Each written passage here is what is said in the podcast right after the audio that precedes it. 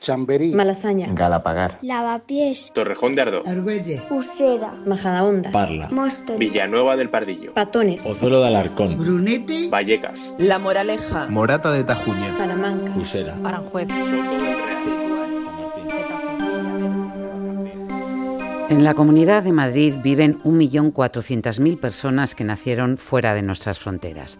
Solo medio millón tiene nacionalidad española y más de 18 años y por tanto podrán votar el próximo 4 de mayo. De ellos, los venezolanos son el colectivo que más ha crecido en los últimos años y el más movilizado políticamente hacia los partidos de derecha. Es raro un mitin en el que la candidata del PP no les mencione. Porque a Madrid se viene a vivir en paz. A Madrid se viene a ser chamberilero, madrileño de Venezuela, madrileño de Rumanía, ser vasco, ser catalán, ser empresario, ser hostelero, ser autónomo y hacerlo en paz. Ayuso. Vamos con Ayuso especialmente si lo hace en la calle Goya, en pleno barrio de Salamanca, en el que los venezolanos más pudientes llevan tiempo invirtiendo en pisos de lujo e incluso en edificios enteros.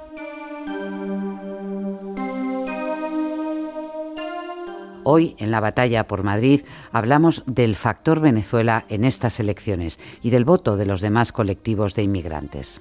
Soy Montserrat Domínguez. Bienvenidos.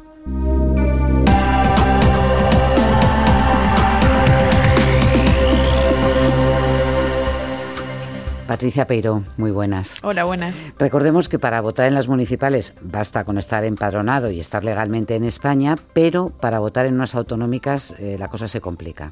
Sí, a diferencia de las elecciones municipales, en las autonómicas solo los nacionalizados pueden votar. Y el proceso para obtener esta nacionalidad pues difiere un poco dependiendo del país de procedencia. En general, los latinoamericanos, que son mayoría en la Comunidad de Madrid, pueden obtenerla tras demostrar un periodo de residencia de dos años, pero puede ser hasta de 10 en otras nacionalidades.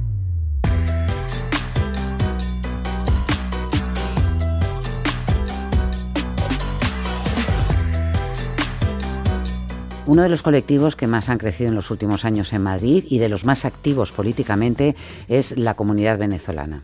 En Madrid, sí, los venezolanos es la comunidad inmigrante que crece a un ritmo más alto. Se calcula que llegan más o menos unos 20.000 al año. Ahora hay unos, en torno a unos 100.000 en la región. María José Flores es una de ellas y lleva en Madrid cinco Pero años. yo me siento muy orgullosa de, de la comunidad venezolana en Madrid, que además se ha erigido como, como un referente de comunidades venezolanas en otras partes del mundo, porque hasta hace muy poco era solamente ese faro de Florida, de Miami, donde estaban los venezolanos que de repente tenían ese mensaje eh, intelectual venezolano y ahora está muy afincado en Madrid y me parece súper interesante ese, ese Ella fundó una asociación de inmigrantes y además tiene una web sobre productos y negocios venezolanos aquí en Madrid. Como muchos otros, emigró a España motivada por la situación de su país. Yo siento que estamos muy involucrados, incluso las personas que no tienen eh, derecho u oportunidad de votar en este caso están también muy activados con ese tema de conversación dentro y fuera de las redes sociales, especialmente por dos factores que a mí me parecen neurálgicos y muy claves. El primero, que la mayoría de los venezolanos, como te comentaba al principio, son personas muy emprendedoras y la mayoría de los que yo conozco o con los que tenemos contacto a través de nuestras redes sociales son emprendedores del mundo de la hostelería. Entonces, para ellos ha sido muy importante tener la oportunidad de mantener sus negocios abiertos. Ese sería el primer factor. Y el segundo es la participación, precisamente, del líder de, Uni de, Unidas Podemos en estas elecciones, que para nosotros es un fantasma que nos persigue. Es la primera vez que puede votar aquí y el 4 de mayo acudirá a las urnas. Porque el sistema parlamentario español es fascinante para quien viene de una región del mundo en la que hay un caudillo que lo decide todo. Otra comunidad, eh, Patricia, muy amplia eh, aquí es la China, más de 60.000 personas.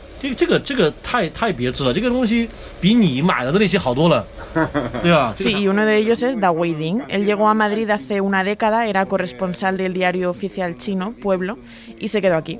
Ahora es empresario, exporta jamón y carne, entre otros productos que a él le encantan además, y también fundó la única radio en Europa que emite en chino mandarín durante 24 horas al día. Estuvimos con él hace unos días en una tienda de cultura china que está en la Plaza de la Luna, al lado de Gran Vía, y el propietario es el señor Lin. Señor Lin, ¿cuántos años llevas en España?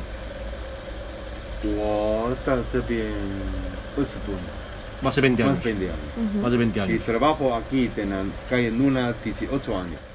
Los chinos lo tienen un poco más complicado que los latinoamericanos en general para votar porque tienen que demostrar al menos 10 años de residencia y a partir de ese momento ya comienza el proceso para nacionalizarse, que puede durar otros dos años dependiendo de diversos factores. Actualmente, el, el, que yo sepa yo, el, nosotros aquí en España somos más de 200.000 chinos viviendo en España.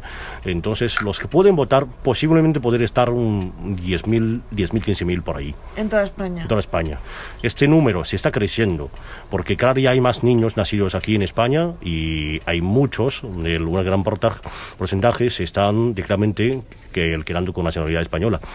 El, el, también los que, los que ya llegan, ser mayores, mayores de edad, ya también hay mucha gente que está pensando para cambiar nacionalidad. Dawei cree que los inmigrantes aún no se implican mucho en las campañas electorales, pero también opina que veremos un cambio en los próximos años. Ahora que estamos viendo que muchas elecciones se disputan por un escaño, por mil el 1.500, 1.000 votos, y estamos hablando de un millón y medio de votos, y esos son votos importantísimos.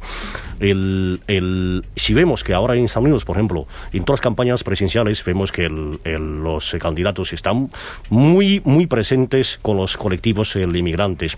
Yo creo que tarde o temprano aquí va a ser lo mismo. Por ejemplo, cuenta que desde su emisora, desde China FM, están desgranando los planes electorales de los diferentes partidos. Por supuesto, eso la diferencia es muy obvia los hijos se han nacido aquí, crecido aquí, pues el, hablan con sus compañeros españoles y reciben todo tipo de información, leen la prensa española y reciben información. Ellos son españoles. Ellos son españoles, eso es indiscutible. La primera generación, obviamente, el, por el diferencia idioma, ¿no? El, les cuesta más ¿no? de coger información. Por eso están los labor de nuestros los medios con nosotros. El, nosotros, por ejemplo, en los, en informativos de la, de la radio, el 60% de noticias, digamos, son españolas. Y luego puede haber un, un, un 20% de noticias internacionales, un 15% de noticias chinas, algo así. ¿Y, qué noticias damos? Esos días damos las elecciones. Yo te puedo enseñar, por ejemplo, los, los, artículos ¿no? de las redes sociales que, que publicamos en China FM para que veas si o no damos noticias. Mira, foto de Ayuso. Son, esas son por las vacunas españolas que van a sacar. Y luego, vamos a ver, Pedro Sánchez. Este es Gabilondo, ¿no? Gabilondo. Nos vamos hasta Embajadores, donde se concentra la mitad de la comunidad bangladesí. El Aji Mohamed pertenece a la asociación Valiente Bangla y nuestro compañero Fernando Peinado estuvo con él. Yo quiero Madrid, hay que cambiar. Es Y- importante. Y la, y la comunidad de Bangladesh, me imagino que muchos no pueden votar. ¿no? Sí, hay mucho, bastante gente está a votar, porque hay bastante gente este año ha conseguido de nacionalidad y puede ser para votar también. ¿Sí? Sí, en Madrid puede ser casi 7, 8 mil personas pueden votar. ¿Y, cre- y, y tienen ganas de participar? Sí, sí se va a participar, porque la situación ahora está bastante jodido. Por eso yo quiero hacer la... Hay que cambiar la manera, hay que cambiar el gobierno. Patricia, los eh, partidos políticos han incluido a inmigrantes en sus listas, llevan ya años haciéndolos, una forma de involucrar a estas comunidades, pero también de reflejar la diversidad de Madrid. Sí, sin ir más lejos, la número dos de Gabilondo es Hannah Halul, que es exsecretaria de Estado de Inmigraciones y además es hija de un libanés aunque ella es de Huesca. El senegalés Serigne Mbaye fue uno de los fichajes estrella de la lista electoral de Pablo Iglesias. Nuestro compañero Fernando Peinado habló con él en una mesa informativa de la Plaza de Cascorro, en La Latina. Allí muchas mujeres le paraban para saludarle y también se sorprendían de lo alto que es. Porque es que lo veis sentado siempre.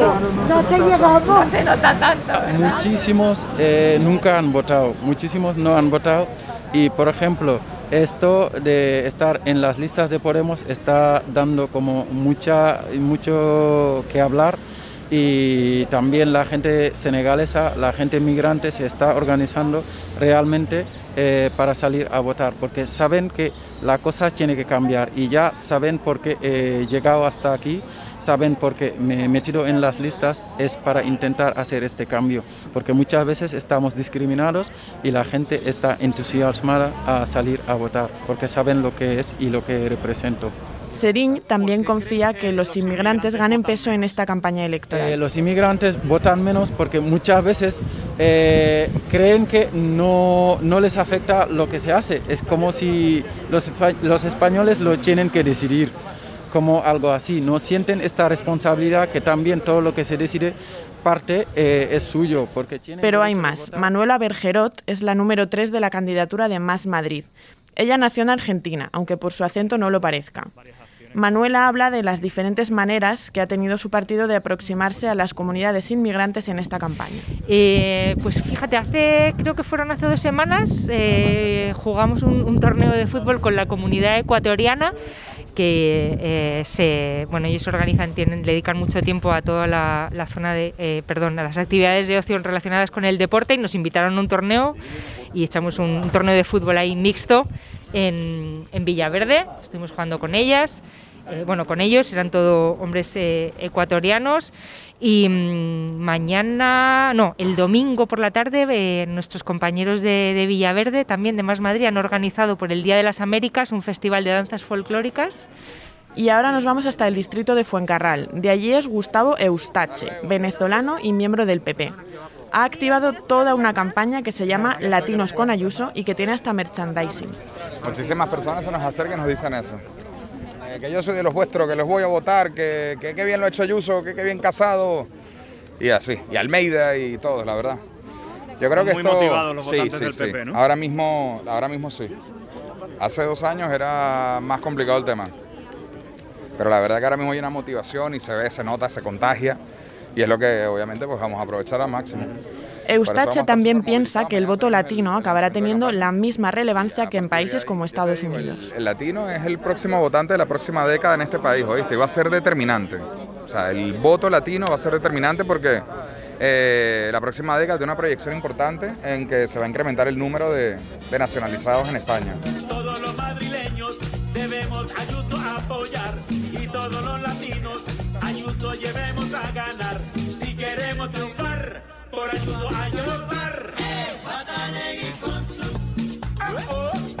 La comunidad venezolana en Madrid es muy amplia y variada. Hay grandes empresarios, hay médicos, hay riders, hay periodistas y algo poco habitual, hay políticos.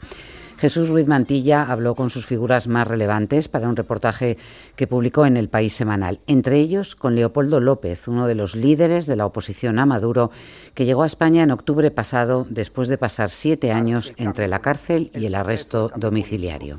Y Madrid se ha convertido en uno de los eh, lugares más importantes eh, de referencia para la lucha por la libertad y por las elecciones libres, por varias razones el idioma, la religión, la cultura, la historia propia que tenemos, hace que España sea un, lugar muy importante para el activismo, para eh, la búsqueda de alianzas, para la promoción de la, de la, realidad que se está viviendo en Venezuela y sobre todas las cosas, para la construcción de un sueño de libertad eh, y de democracia en Venezuela. Que yo creo que Hola Jesús, ¿cómo estás? Hola Monse, ¿qué tal? Dices en tu reportaje que Madrid es el centro neurálgico de la oposición a Nicolás Maduro. ¿Por qué? Bueno, parece que el factor del idioma es importante y que durante los años más duros de represión del régimen de Maduro, pues han ido recalando en Madrid eh, muchísimos, muchísimos venezolanos en busca de, de, trabajo y de un lugar de exilio seguro pero entre estos están unas élites eh, políticas, económicas y periodísticas que han convertido eh, España, pero más concretamente Madrid, en una especie de centro neurálgico del exilio. Por ejemplo, desde aquí pues se dirigen medios como el, Nacion el Nacional de Caracas, que es un medio muy perseguido por el régimen, que realmente está bueno, haciendo, saliendo como, como puede. Obviamente la edición de papel no, no, ya no, ya hace mucho tiempo que no se tira, pero se hace por internet. Eh, o luego los políticos eh, de, la oposición más importantes, en el caso de Leo, Leopoldo López, que es realmente la referencia en el exterior del exilio venezolano es Leopoldo López, eh, que, que, está aquí con toda su familia, con su esposa Lilian Tintori, con sus tres hijos, con sus padres, con sus hermanos. Han encontrado en Madrid un centro de operaciones desde el que tratan de articular una, una especie de respuesta lo más contundente posible a Maduro, con un pie en, en, Madrid, pero otro muy importante en Bruselas, desde donde la, el apoyo a, a, la oposición esperan que surta un efecto eh, que haga a la larga caer el régimen. Así que esta es un poco la diferencia con otras comunidades, es decir, muchos venezolanos han venido por la crisis económica sin precedentes que vive el país, pero también por la represión eh, política y los que están aquí tienen capacidad para, eh, para enfocar su voto, en este caso, al, al, Partido Popular fundamentalmente, ¿no? Pero también a Vox o no. Es verdad que, que son, son facciones eh, del exilio algunas de ellas eh, un tanto radicalizadas. El caso del, partido de Leopoldo López, el partido de Leopoldo López pertenece a la Internacional Socialista y, y eh, eh, su, su, hermano natural en este, en este caso es el Partido Socialista. Em, pero es verdad que por ejemplo, dentro de su familia también hay otras vertientes. El padre es eurodiputado por el PP. Cuando hablas con ellos, sí que dentro de la, de la política hay una cosa que les produce auténtica urticaria, que es el, el eh, Podemos y concretamente la figura de Pablo Iglesias. Y si eso lo trasladamos, eh, trasladamos ese efecto de rechazo eh, al exilio venezolano eh, porque lo identifican muy claramente con el régimen Maduro, pues eh, está claro que el voto se va a dirigir en contra de, de, eso que identifican con el régimen, ¿no?